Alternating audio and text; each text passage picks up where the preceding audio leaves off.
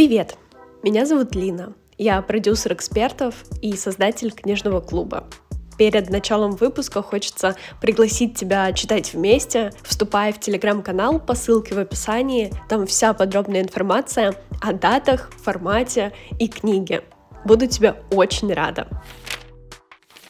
А сегодня хотелось бы разобрать книгу, которая называется «Как работать над собой и создать будущее, которое отличается от настоящего». Небольшая предыстория я влюбилась в бумажные книги, и несколько недель назад я пришла в книжный просто посмотреть, а в итоге унесла с собой целых два экземпляра. Одна из них была «С тобой я дома», на которую я уже записала отдельный выпуск, и сейчас разберем вторую. Когда-то я ее увидела у одной девочки в телеграм-канале, даже заскринила и сохранила это фото себе в заметке, и здесь увидела какую-то знакомую обложку, а потом прочитала описание, и оно меня покорило. Там как раз было про выгорание, причины прокрастинации, работу с внутренним ребенком. Я думаю, о, психология, это точно мне нужно. Как раз э, тема прокрастинации меня тогда очень сильно беспокоила. И вот она уже у меня в руках, я еду в поезде, начинаю читать, и меня завлекает действительно интересное содержание, о котором мне бы хотелось сегодня рассказать. Начинается книга как раз с истории автора, девушки, которая считала всегда, что у нее было идеальное детство и ничего прорабатывать не нужно, но на деле выяснилось, что она очень часто заглушала какие-то свои чувства и эмоции, это все копилось внутри и как раз в дальнейшем оказало воздействие на ее жизнь. И здесь, конечно же, можно сделать вывод о том, что все идет из детства, но это не совсем так. Да, многие травмы, проблемы закладываются именно там, но суть в том, что мы не можем быть постоянно в жертве, обвинять родителей и прочее. Мы и сейчас можем изменить свои паттерны поведения. И стоит начать, наверное, с понятий плацебо и нон-плацебо. Плацебо — это как пустышка. То есть, например, людям, у которых депрессия, рак или какие-то серьезные заболевания, во многих экспериментах давали обычные лекарства, там сахар или просто витамины. И мозг считал, что нужно направить фокус на выздоровление, и, собственно, это способствовало тому, чтобы они начали чувствовать себя лучше. А нон-плацебо имеет противоположный эффект. Есть несколько историй о том, как, допустим, парень решил покончить жизнь самоубийством и выпил огромное количество таблеток. Его привезли в клинику, и у него были все похожие симптомы, но на деле оказалось, что он выпил лекарства, которые ему прописывал психиатр, и они были пустышками. То есть он надумал все симптомы своей смерти. И, в принципе, когда людям ошибочно ставят серьезные диагнозы, они могут уйти в дикое сопротивление, депрессию и прочее. То есть, если человек перестанет сам верить в свое выздоровление, так еще и вокруг все люди будут негативить, то, конечно, это приведет э, к уменьшению сил и вообще веры в свое собственное выздоровление. Из этого можно сделать вывод о том, что тело ожидает выздоровления и посылает сигналы для исцеления. Наш мозг действительно очень большой процессор, который помогает, в принципе, налаживать все процессы в организме. С другой стороны, мы не всегда равно наши мысли. У нас огромное количество привычек, убеждений, паттернов. Мы часто гоняем одни и те же мысли по кругу. Это нормально. Был проведен интересный эксперимент, когда пожилых мужчин из престарелых домов собрали в одном месте, в доме, где одну группу из них попросили чувствовать себя моложе, а другую просто в таком же состоянии, как они были до этого. И суть в том, что даже спустя несколько недель заметили, что их физические показатели выросли, и даже их интеллект плюс ощущение органов чувств. Они просто думали, что моложе, и в какой-то степени стали такими. Вот насколько наши мысли влияют на нас. Это даже удивительно. Важно прокачивать мышцу внимания. Автор давала хорошее упражнение, которое мне действительно нравится, и оно часто встречается в медитациях. Вам просто нужно дышать животом и чувствовать это. Например, можно утром проснуться и не сразу вставать с кровати, а вот так подышать животом, фокусируя свое внимание на вдохах и выдохах. Потом в дальнейшем, когда у вас будет тревога или какие-то негативные ощущения, вы сможете вернуться к этому состоянию и просто продышать вот эти эмоции. Особенно это здорово, когда мы делаем что-то неосознанно. К сожалению, это часто присутствует в жизни. Например, заедать стресс или залипать в социальных сетях. На собственном примере могу сказать, что я очень часто с этим сталкивалась. Особенно про еду. Я могла неосознанно съесть шоколад или какие-то печенья. Вот особенно это касается сладкого. Как будто ты можешь включить какое-то шоу и съесть целую пачку. Или также смотреть разные видео, просто листать ленту Инстаграма. Это все про неосознанность. И есть даже такое понятие, как диссоциация. Это когда человек присутствует физически, но совершенно отсутствует мысленно возможно, пытается убежать от чего-то, от своих чувств. И у меня даже такое было два раза в жизни, когда я совершенно не осознавала все происходящее вокруг. И мне казалось, что схожу с ума. То есть я жила на каком-то автомате,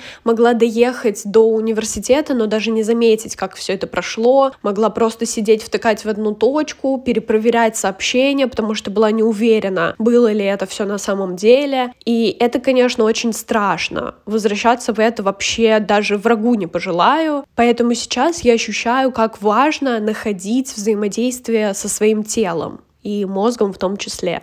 Автор приводил в пример историю того, что у нее не отложились воспоминания о детстве. У нее сохранялись впечатления, которые она не связывала с конкретным моментом. То есть какие-то эмоции помнила, но точные подробности этого момента совершенно не откладывались в памяти. У меня аналогично. И это звучит довольно пугающе есть вероятность, что там кроются какие-то тревожные моменты, которые мозг вытеснил. Но в любом случае хорошие тоже были. И тут стоит сказать про психотравмы. Если есть такие воспоминания, которые мозг там как-то удалил специально, то это может привести в дальнейшем к перфекционизму, достигаторству, зависимостям, низкой самооценке, тревожности, проблемам в отношениях. Стоит, наверное, сослаться на книгу, которая произвела на меня большое впечатление про все психотравмы, работу с родителями, наше взаимодействие, детство и прочее. Можно прочитать в книге «Взрослые дети эмоционально незрелых родителей». Я ее очень рекомендую. У меня также на нее есть выпуск, который вы можете послушать. Я оставлю ссылку в описании. Там более подробно рассказывалось о том, какие убеждения идут из детства, почему наше воспитание воспитании, взаимоотношения с родителями играет большую роль в нашей жизни и дальше откладывает свой отпечаток. Очень рекомендую почитать или послушать для своего развития. А еще, говоря про воспитание и развитие детей, хочется поделиться дружеским подкастом «У вас будет билингвенок», который ведет Саша Юсупова. Саша — это англомама двуязычного мальчика Ромы и преподаватель английского. Этот подкаст про раннее введение иностранного языка и вообще про то, как воспитать ребенка билингва или монолингва с хорошим уровнем. В подкасте Саша и ее гости, родители и эксперты делятся своим опытом, как ввести иностранный язык в раннем возрасте, зачем это нужно и какую пользу это принесет ребенку. А еще Саша сейчас переехала в Канаду и рассказывает про переезд, языковую адаптацию и не только. Ссылку на подкаст «У вас будет билингвенок» можно найти в описании к этому выпуску. Автор этой книги рекомендует практиковать доброту по отношению к себе и своим близким, вне зависимости от происходящего. Конечно, я бы поставила здесь большую ремарку о том, что, наверное, нужно обратиться к психотерапевту, чтобы проработать эту историю, ибо тотальное принятие, вот это вот радикальное прощение, я не совсем сторонник этих историй. Все-таки здорово прожить эти эмоции, а потом уже уходить в принятие. Автор приводит архетипы детских трав, которые тоже как раз хотелось бы рассмотреть. Первый вариант — это наличие родителя, который отрицает вашу реальность. Когда родитель отвергает реальность ребенка, тот неосознанно учится отворачиваться от своей интуиции и в дальнейшем не доверяет собственным чувствам и эмоциям. Это, конечно, откладывается на в целом доверие к миру. Вариант второй — наличие родителя, который вас не видит или не слышит. Эти взрослые часто определяли успешное воспитание как способность удовлетворить базовые потребности, но при этом на эмоциональные оставалось мало времени и внимания. Здесь про отсутствие признания, и будучи взрослыми, мы можем легко затеряться в собственном непрекращающемся потоке мыслей. Третий вариант — наличие родителя, который косвенно проживает вашу жизнь, либо лепит под себя как раз про родителей, которые перекладывают мечты собственные на своих детей. Например, я хотел быть юристом, поэтому, пожалуйста, иди на юридический. Скорее, это даже в принудительном порядке, тебе обязательно пойдет. Или ведут на какие-то кружки, которыми хотели заниматься сами. Все это в дальнейшем также откладывается на принятие решений. То есть, если изначально родители представляют, каким хотят тебя видеть, то потом есть вероятность, что ты сам потеряешься и долго будешь находить вот это дело, которое нравится. Четвертый вариант — наличие родителя, который не признает границ. Допустим, замечаете, как кто-то из родителей читает ваш личный дневник. Просто какой-то кошмар детства. Суть в том, что это как раз дает э, неуверенность и небезопасность. Тем более, когда родители пытаются переложить на ребенка взрослые проблемы. Например, рассказывают о взаимоотношениях друг с другом. Это не совсем правильно, потому что стоит разделять позицию ребенок взрослый. Пятый вариант — наличие родителя, который чрезмерно зациклен на внешности. Суть в том, что подчеркивают, например, ты потолстел, похудел, у тебя такие волосы, делают, как им кажется, конструктивные замечания, но на деле лишь понижают вашу самооценку. И шестой вариант — наличие родителя, который не умеет управлять своими эмоциями. Как раз таким образом родитель показывает, что он не контролирует ситуацию. И в ребенке воспитывает аналогичное поведение, потому что нет примера, где адекватно человек ведет себя. Собственно, это наталкивает на различные варианты травм, и про каждое можно почитать подробно в книге по окончанию каждой главы есть задание. И это самое классное, что мне нравится в этой книге, как будто ты изучаешь теорию и потом делаешь практику. И вот после этой главы есть задание о том, что нужно выявить собственные детские травмы. В основном Каждое задание — это вопросы, на которые стоит отвечать, желательно даже письменно, чтобы покопаться в собственных мыслях. И это очень помогает. Я не зря списала несколько страниц дневника. Выявив эти детские травмы, как раз станет понятно, над чем вообще работать. И многие авторы прибегают к понятию травмированное тело. Есть даже книга, которая называется «Тело помнит все», и я ее обязательно разберу в другом подкасте. Не зря тоже купила бумажную версию, буду читать, подчеркивать. В общем, это история про то, что у нас бывают обмороки, панические атаки, как бы мозг понимает, что надежды на выживание нет, и посылает вот такие сигналы. И есть э, поливагальная теория, которая гласит о том, что травма оседает в теле и формирует наш мир. Собственно, это про взаимосвязь блуждающего нерва, что мозг связан с брюшной полостью, то есть все это поведение может быть из детства, а не просто так паническая атака из-за того, что много народу вокруг меня. И как раз из-за этого организм моментально реагирует на стресс. Вот почему сердце выскакивает из груди, когда мы видим на улице своего бывшего, почему паника вызывает отдышку и почему мы вдруг начали падать в обморок ни с того ни с сего. Все это как раз из-за вот этих травм. Когда мы находимся в состоянии гомеостаза, блуждающий нерв выполняет роль нейтральной передачи. Мы спокойны, открыты, но когда он активируется и переходит в режим защиты, механизм «бей или беги» может проявляться практически моментально, любым из этих вариантов. Кроме физических проявлений есть еще и эмоциональная зависимость, то есть влияние эмоций и чувств на нашу жизнь. Иногда бывают моменты, когда ты просыпаешься и сразу испытываешь какой-то ужас, страх и тревогу, будто накапливается гнев, разочарование, Что делать в такие моменты? Автор советует находить якоря, те моменты, за которые можно зацепиться и почувствовать опору, чтобы не уйти в полностью вот эти чувства нахлынывающие. Еще рекомендует э, потреблять информацию осознанно, то есть отписаться от источников раздражителей и, конечно, почаще выходить на природу, гулять, дышать, перезарядиться и потом уже вернуться в свою прежнюю рутину. И в целом есть практики для исцеления разума и тела, которым автор посвящает целую главу. И самое важное — это вообще начать прислушиваться к своему телу.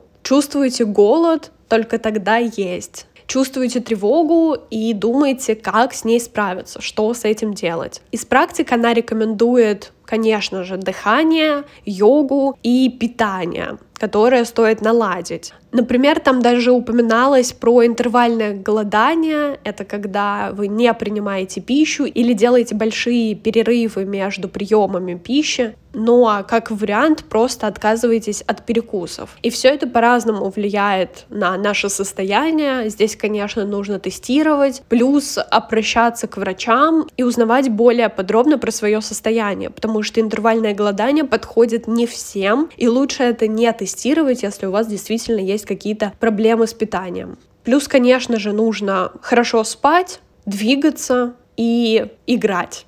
В игре автор подразумевает хобби, которыми вам нравится заниматься. Например, танцы, пение. И все это в совокупности, все эти практики как раз влияют на нашу жизнь, создают вот эту опору и понимание, что у нас сложилась рутина, у нас в жизни есть моменты, которые нам очень нравятся. И все это привносит положительные изменения в нашу жизнь. Возможно, все это исходит как раз из потребностей внутреннего ребенка, который живет в каждом человеке. И автор выделяет семь архетипов внутреннего ребенка. Эта тема мне очень близка и заинтересовала, потому что каждый имеет свое описание. Как раз заданием потом будет изучить каким ты видишь своего внутреннего ребенка и даже написать ему письмо. Собственно, в одном человеке может быть сразу несколько архетипов, но в разной значимости. По-любому один из них выделяется больше других, а остальные в разной степени, но все равно могут присутствовать. Собственно, первый вариант — это опекун. Как правило, он возникает из-за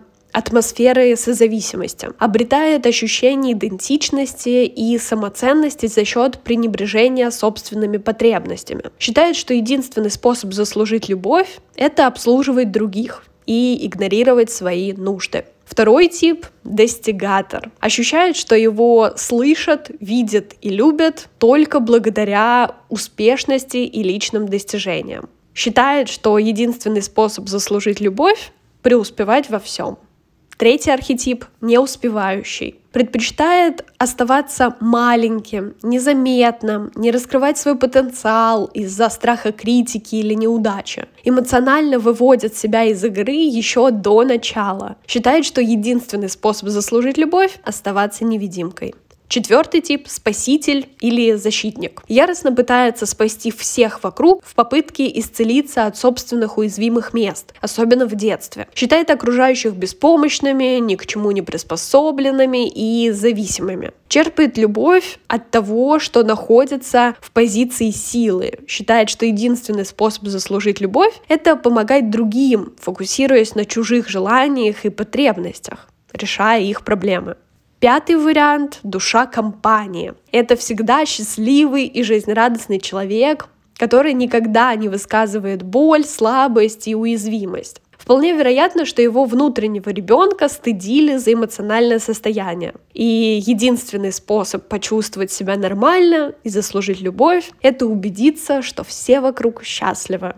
Шестой архетип — человек «да» бросает все свои дела и отрицает собственные нужды, чтобы служить другим. Вероятнее всего, перенял такой порыв к самопожертвованию еще в детстве и имеет опыт глубоко созависимых отношений, как и опекун. Считает, что единственный способ заслужить любовь — это быть одновременно хорошим и бескорыстным. И последний, седьмой тип — это обожатель. Нуждается в человеке или авторитете, за которым можно следовать. Часто возникает из-за детской травмы, нанесенной опекуном, который воспринимался как сверхчеловек не имеющий недостатков. Считает, что единственный способ заслужить любовь — это отвергнуть собственные потребности и желания и видеть в других пример того, как нужно жить. Я рекомендую вам поставить на паузу и послушать их заново, чтобы выявить тот, который у вас преобладает а потом в целом расставить по степени значимости все остальные. Это очень помогает. Вы можете написать в моем телеграм-канале под любым постом свой архетип внутреннего ребенка, и я вам отправлю письмо, которое вы можете прочитать и написать себе, видоизменив своему внутреннему ребенку. Возможно, это поможет хотя бы немного проработать эту историю и начать вообще двигаться в этом направлении. Ибо когда мы не обращаем внимания на травмы из детства и вообще наши потребности, у нас могут формироваться сложные взаимоотношения с другими людьми. И мы будем чувствовать некие американские горки. То есть, будучи вовлечены в какую-то травматическую связь, мы перестаем действовать рационально. Например, это какие-то отношения созависимые, когда вы спасаете человека, пытаетесь его изменить, или вообще отношения, где присутствует насилие. И многие вокруг могут сказать, ну а почему просто не уйти? Просто нужно думать головой, закончить отношения, любить себя и прочее. Но все эти советы не помогают и не отражают то, как в принципе работает травма. Потому что травматические узы — это процесс, и от него нужно отучиться. Это требует времени и упорства вообще требует работы. Это как привычка. От курения же сложно отказаться. Нужно время. Вот и от травматических отношений сложно отказаться, поэтому такие советы очень глупо давать. Травматические связи — способ научиться такому поведению. Если вы замечаете, что начинаете спасать или рядом недостойный человек, но почему-то вы не можете его оставить, нужно постепенно понять, в чем причина, либо видоизменить эти отношения, либо как-то плавно из них уйти, проработав эту историю. И здесь помогают и медитации, и открываться новому человеку, вот этот вид близости, когда вы действительно говорите по душам, высказывая свои претензии и потребности.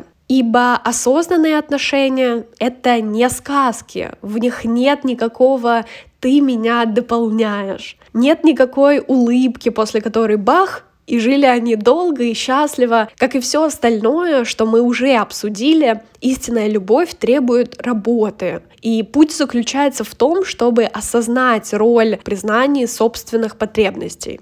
Классная практика, которая идет в этой главе, это распознать травматические узы, архетип, плюс задать себе ряд вопросов, которые помогут найти какое-то дальнейшее решение в вашей жизни и направление. Собственно, из-за таких отношений с собой и с окружающими есть вопросики к личным границам. Здесь про выслушивание других или неумение сказать «нет». Слияние тоже прекрасно относится к личным границам, когда мы не знаем, чего хотим, идем за другими. Но самое важное — знать, чего хотите вы. И это не делает вас неприятным умение отказывать зачастую самое приятное, что вы можете делать по отношению к себе и тем, кого вы любите. Но что же нужно делать, чтобы мои потребности удовлетворялись?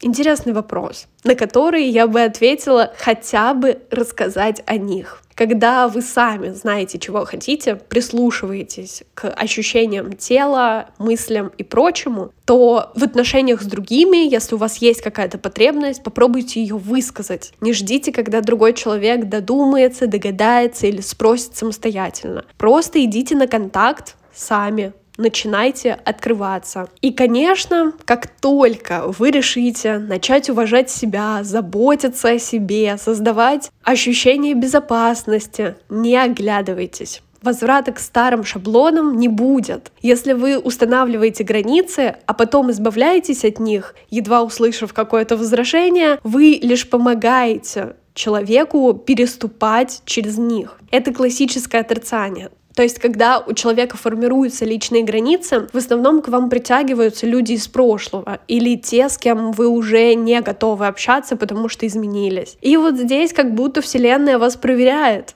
Такая, точно ли ты усвоил этот урок? Сейчас посмотрим. И здесь самое важное следовать вашим новым принципам. Если вы решили, что не будете брать недостойную оплату за свой труд, пожалуйста, не соглашайтесь. Если вы решили не говорить «да» на предложения и просьбы, которые вас не устраивают, не соглашайтесь. Личные границы — это очень важная история которая как раз идет из принятия себя, из прислушивания к своему телу, мы очень часто заранее знаем ответ. Он всегда в вас есть. Если вы сразу ощущаете какой-то подвох, то стоит задуматься. И как небольшой итог, автор приводит четыре столпа развития нашей жизни вообще в целом и изменений. Первое — это, конечно, дыхание, которое я уже не раз упоминала даже в этом подкасте. Второе — это распорядок дня, когда вы хотя бы знаете, что у вас зачем следует, что нужно сделать. Это очень помогает, дает опоры, немного безопасности, чувство стабильности. Да, в наше время горизонт планирования очень сузился, но хотя бы, чтобы вы знали, какие дела идут на следующий день или по возможности на неделю, месяц. Третье — определить эмоциональные и физические потребности. Как раз это про движение, спорт, тренировки, сон, ведение дневника. Мне, например, это безумно помогает, когда у меня круговорот мыслей, я не могу сконцентрироваться на работе. Самое важное, что я могу сделать для себя, это взять листок бумаги, ручку и начать писать. Как раз в процессе я начинаю замечать, какие дела у меня постоянно крутятся по кругу и что нужно, чтобы чувствовать себя спокойнее выписывайте все, что идет в голову. Вы можете делать пунктами, можете писать рассказом, как угодно. Это ваш дневник, его никто не будет смотреть, поэтому творите. Четвертый способ развития — это открытое детское чувство восторженности. То есть делать то, что приносит вам удовольствие. Даже если это не работа, возможно, вы там ходите в офис и вам это не доставляет удовольствия, тогда найдите хобби, от которого вы сможете подпитываться. Самое важное — это найти в жизни то дело, которое тебе нравится, даже если это не работа. Эти все пункты как раз как будто про эмоциональную зрелость. Постепенно мы учимся контролировать свое поведение, чувства и прочее. Вообще есть правило 90 секунд, и на самом деле все эмоции у нас длятся всего полторы минуты, а затем они заканчиваются это физиологически так работает, но некоторые переносят свои эмоции еще и в ментальный мир, то есть проживают эти переживания снова и снова. Крутить по кругу мысли какие-то негативные, это и есть закапываться в собственной неуверенности или негативе пожалуйста, изучите тему 12-шаговых программ. Они как раз действуют по этому принципу. Есть, например, 12-шаговые программы для созависимых людей. И в любых таких программах есть ряд вопросов. Когда вы возвращаетесь к теме, например, если это созависимость, то вы чувствуете с кем-то, у вас снова проявляется такое поведение, то вы открываете список вопросов и начинаете писать почему так, что происходит. Вы можете отвечать на один вопрос примерно двумя примерами из жизни и все это расписывать подробно. Это очень помогает, и вы как будто возвращаетесь в реальность.